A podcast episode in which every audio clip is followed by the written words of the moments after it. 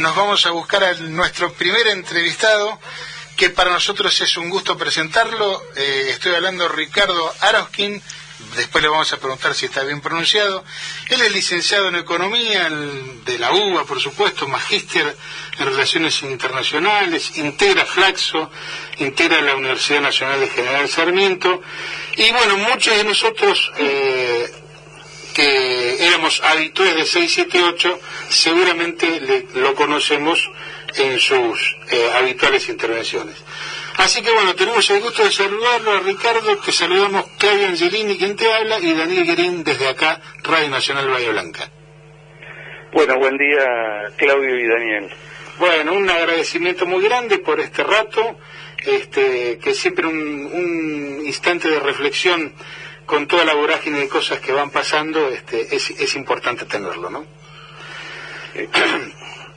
Mira, queríamos, eh, en tu condición de, economista, eh, porque digamos, la realidad tiene tantas aristas que uno a veces no sabe por dónde, por dónde atacarla, ¿no?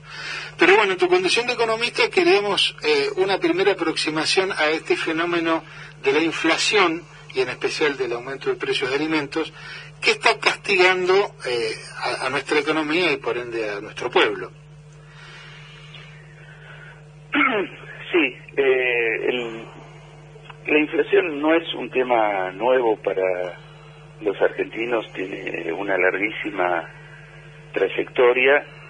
Eh, yo lo primero que te quiero decir que para mí es uno de los problemas de la economía, no es el único problema. No es el único ni excluyente. De ninguna forma. Al contrario, algunas cosas que han perjudicado muchísimo a, nuestro país se hicieron en nombre de la lucha contra la inflación. Así que hay que tener mucho cuidado con cómo se ataca esto, sobre todo cuando se, se sale de madre, ¿no? Y en este caso no, no se ha salido de madre porque estamos en un nivel de inflación del 4% mensual, pero lo que sí está reforzando un fenómeno muy negativo, que es cómo han perdido ingresos los salarios de los sectores eh, asalariados, de los sectores eh, precarios, de los sectores informales, y incluso, por supuesto, va socavando los ingresos de los jubilados y también de la gente que recibe algún tipo de subsidio.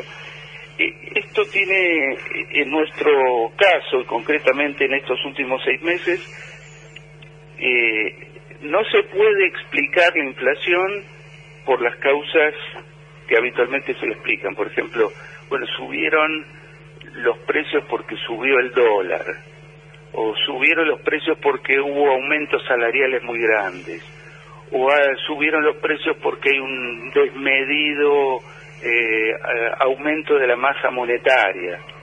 Eh, siempre hay una serie de explicaciones de la inflación. Aumentó tanto la demanda, o sea, la gente está comprando tanto que hizo subir los precios. Ninguna de esas causas puede ser aducida como, como factor inflacionario.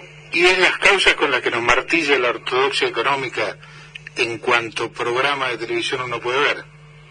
Sí, sí, es un problema aparte la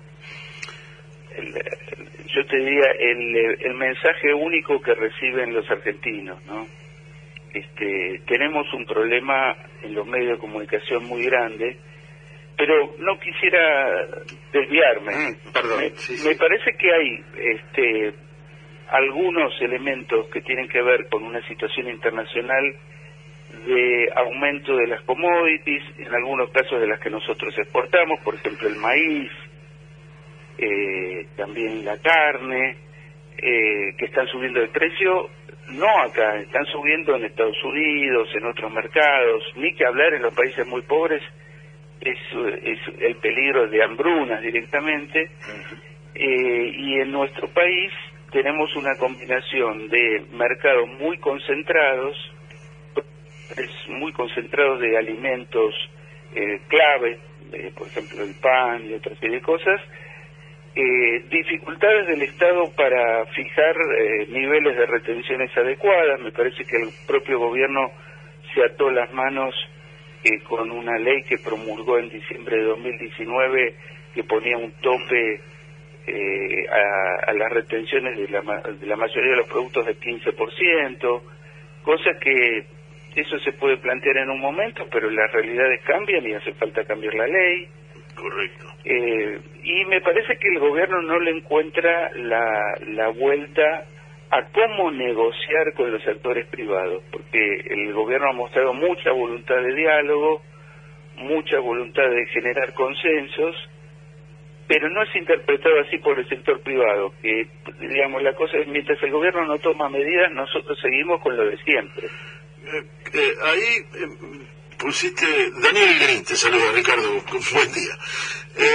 pusiste el, dedo en, una, marcaste un, dato que, que, que es bastante novedoso a la hora de interpretar porque no se hace referencia al tope que el propio gobierno fijó en una realidad diferente en el 2019 con respecto a las retenciones a las exportaciones.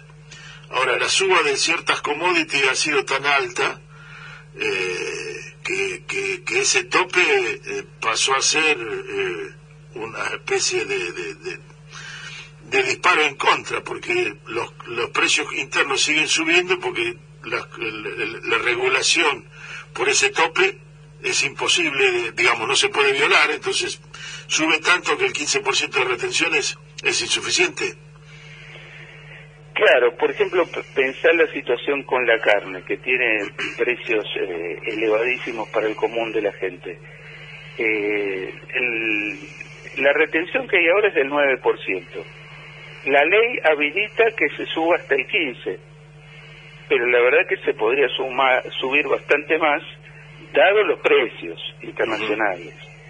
Eh, yo creo que el gobierno cuando promulgó esa ley en diciembre de 2019, eh, lo hizo en un espíritu de mostrarle al sector agropecuario de alguna forma su comprensión, su buena voluntad, su deseo de que de otorgarles, digamos, un horizonte de tranquilidad. Pero hubo un error en eso, porque yo entiendo la, el espíritu, digamos, de concordia que había, pero eh, como las realidades internacionales son muy cambiantes y muchas cosas dependen en, nuestro país de los precios internacionales, un gobierno jamás se puede eh, atar las manos en ese sentido y tiene que tener libertad de movimiento como cualquier organismo que regula ciertos movimientos de la economía, tiene que tener libertad de movimiento para poder actuar frente a específicamente esta coyuntura, que es un, eh, un impacto inflacionario que nos viene de afuera, sumado a deformaciones que tenemos en los mercados que impiden que haya libre competencia, que impide que haya precios razonables para los consumidores. Estamos en esta situación eh, donde el Estado sigue me parece, con una lógica de buena voluntad, de diálogo, de generación de consensos, y el sector privado dice, no, yo estoy haciendo plata, a mí no me, no me vengan con cosas raras, y falta en esta conversación un tercer eh, personaje muy importante que es la mayoría de la población argentina, que necesita poder comer, que necesita poder vivir y tiene que presenciar a, un gobierno que trata de dialogar y un sector privado que es inflexible en sus aspiraciones de ganar plata. Eh, bueno. Allí, aquí justamente lo que estás marcando es una resistencia al diálogo, o por lo menos marcar las pautas del diálogo como que, que de alguna manera la mesa de enlace eh, lo, lo ha planteado, lo ha planteado los productores agropecuarios y ganaderos o los exportadores y la nueva acción dentro de la UIA, las nuevas autoridades elegidas de la UIA, donde todo indica un endurecimiento de las posturas antigobierno del sector empresarial. ¿Lo lees de la misma manera? Sí, sí, es, eh, es sorprendente la designación de Funes de Rioja y también eh, en la sociedad rural también hay un eh, ha ganado un representante muy cercano a Macri, es decir, son posturas como más intransigentes en un país donde se necesita diálogo y generación de consensos Y, te quiero recordar algo muy interesante que pasó durante el primer gobierno de Cristina Kirchner, cuando el gobierno saca la resolución 125 mm. para fijar retenciones en, determinados niveles. Retenciones que aparte eran móviles, cosa que debería existir ahora también. Que eran en función del valor internacional. Claro, claro. Si, si, si los precios se derrumban, el gobierno le cobra menos a los, a los exportadores, si los precios se van al, cielo, les cobra más. Es, es bastante sensato, bastante razonable, pero hasta eso fue rechazado. Ahora, lo que a mí me resulta interesante es que cuando el gobierno de Cristina Kirchner toma la decisión de subir las retenciones, la postura del campo fue diálogo, diálogo. Claro, ¿no? Claro, Ahora, como el gobierno este viene, dialoga y no toma decisiones en función de dialogar, le contestan con hechos consumados. O sea, antes le acusaban a Cristina de hacer hechos consumados sin dialogar, pero como ahora los hechos consumados los hacen ellos sin dialogar, eso está bien. Absolutamente. es, la lectura política de, todo este fenómeno. Así como yo eh, quería arrancar la pregunta eh, diciendo, en definitiva, la inflación lo que es es un mecanismo de apropiación por parte de quienes pueden apropiarse, ¿no es cierto? Claro, claro, pero aparte, aparte de que es un evidente mecanismo de despojo de los consumidores por parte de las cadenas de comercialización y de producción, lo otro que pasa, que me parece que es un fenómeno no suficientemente señalado, es que muchas ramas de la actividad productiva también son despojadas por, por este sector que gana mucho. Doy un ejemplo cuando durante el macrismo se empezó a hacer los tarifazos a favor de las empresas, por ejemplo, las empresas productoras de energía eléctrica, lo que estaba pasando es que los usuarios de energía eléctrica cada vez teníamos que dedicar más ingresos a pagar la electricidad, a pagar el gas, etcétera, etcétera, y menos a poder comprar otras cosas con lo cual sufrió muchísimo el comercio minorista, las empresas pequeñas y medianas productoras de otros bienes. Bueno, ahora está pasando lo mismo con la diferencia que es el sector productor de alimentos. Ese es el que está absorbiendo la capacidad de consumo de la población y desplazando consumo que tendría que ir a otras ramas de la economía para que también se puedan reactivar. Estamos gastando todo en alimentos, la, canasta de gasto familiar se concentra más en eso y la gente tiene menos disponible para poder comprarse otras cosas. Eh, con lo cual afecta también a sectores productivos que son importantes y generan empleo. Sí, aquel que fabrica indumentaria, por ejemplo, verá resentida su capacidad de vender en el mercado interno porque la gente no tiene plata para comprar indumentaria. Así de simple. Sí, porque se va concentrando a medida que estos precios se, vuelven más locos y no podemos renunciar a comer. Por supuesto que siempre podemos degradar la composición de lo que comemos, es decir, comer cada vez peor, que tampoco es nada recomendable desde el punto de vista de la salud pública. Pero la verdad que la gente que trata de mantener una canasta mínimamente variada de alimentos, bueno, tiene que dedicar a eso recursos cada vez más importantes y los detrae, los saca de consumos en otro, en otros bienes que vendrían muy bien que tengamos mayor capacidad de ahorro, mayor capacidad de diversificar el consumo, eh, porque le haría bien a toda la estructura productiva. Quiere decir que en el periodo anterior, por ejemplo, muchas pymes industriales eh, cedieron parte de su rentabilidad a las empresas de energía y ahora se la están cediendo indirectamente a las empresas concentradas productoras de alimentos. Claro, claro. Ahora, yo, dicho esto, yo te diría, qué importante sería, qué importante sería que toda la gente que es perjudicada por esta estructura también se empiece a expedir. Porque si no queda que es un, como es un problema entre un gobierno y el sectores concentrados de la economía. Y el resto de los argentinos somos como indiferentes frente a esa situación. La verdad que lo que hace falta es que se exprese una mayoría que está siendo perjudicada por estas cosas, como para que el gobierno pueda decir, mira, yo estoy mínimamente intermediando entre sectores concentrados y la mayoría de la población, entonces tengo que tomar en cuenta todos estos elementos y no solamente la rentabilidad empresaria, que parece que se ha transformado en una cuestión sagrada, aunque sea hiperrentabilidad. Claro, que muchas veces digamos que va más allá de lo razonable, y, más en términos comparativos con, con economía internacional, ¿no es cierto? Sí, eh, mira, aquí se ha, hay, hay sectores que se han acostumbrado a tener eh, rentabilidades insólitas en términos internacionales, es decir, que mientras que, en, eh, por ejemplo, en economías más estables, eh, la rentabilidad puede llegar a ser un 10% anual, acá tiene que ser un 30% anual.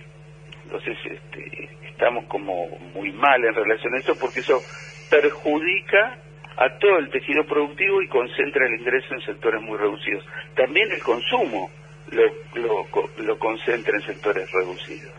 Es decir, vamos a una estructura típica del subdesarrollo porque no somos capaces de poner en caja a los monopolios o a los oligopolios de producción y de comercialización.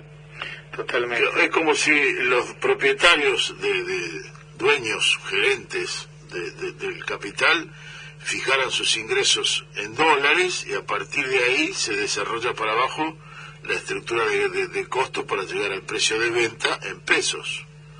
Es la sensación que me da, es un hecho inflacionario que no se considera, pero es un gerente dice yo necesito ganar o quiero ganar tantos dólares anuales. Bueno, mira, estás introduciendo otro componente fundamental y que es muy particular de la Argentina, no es exactamente así en muchos otros países.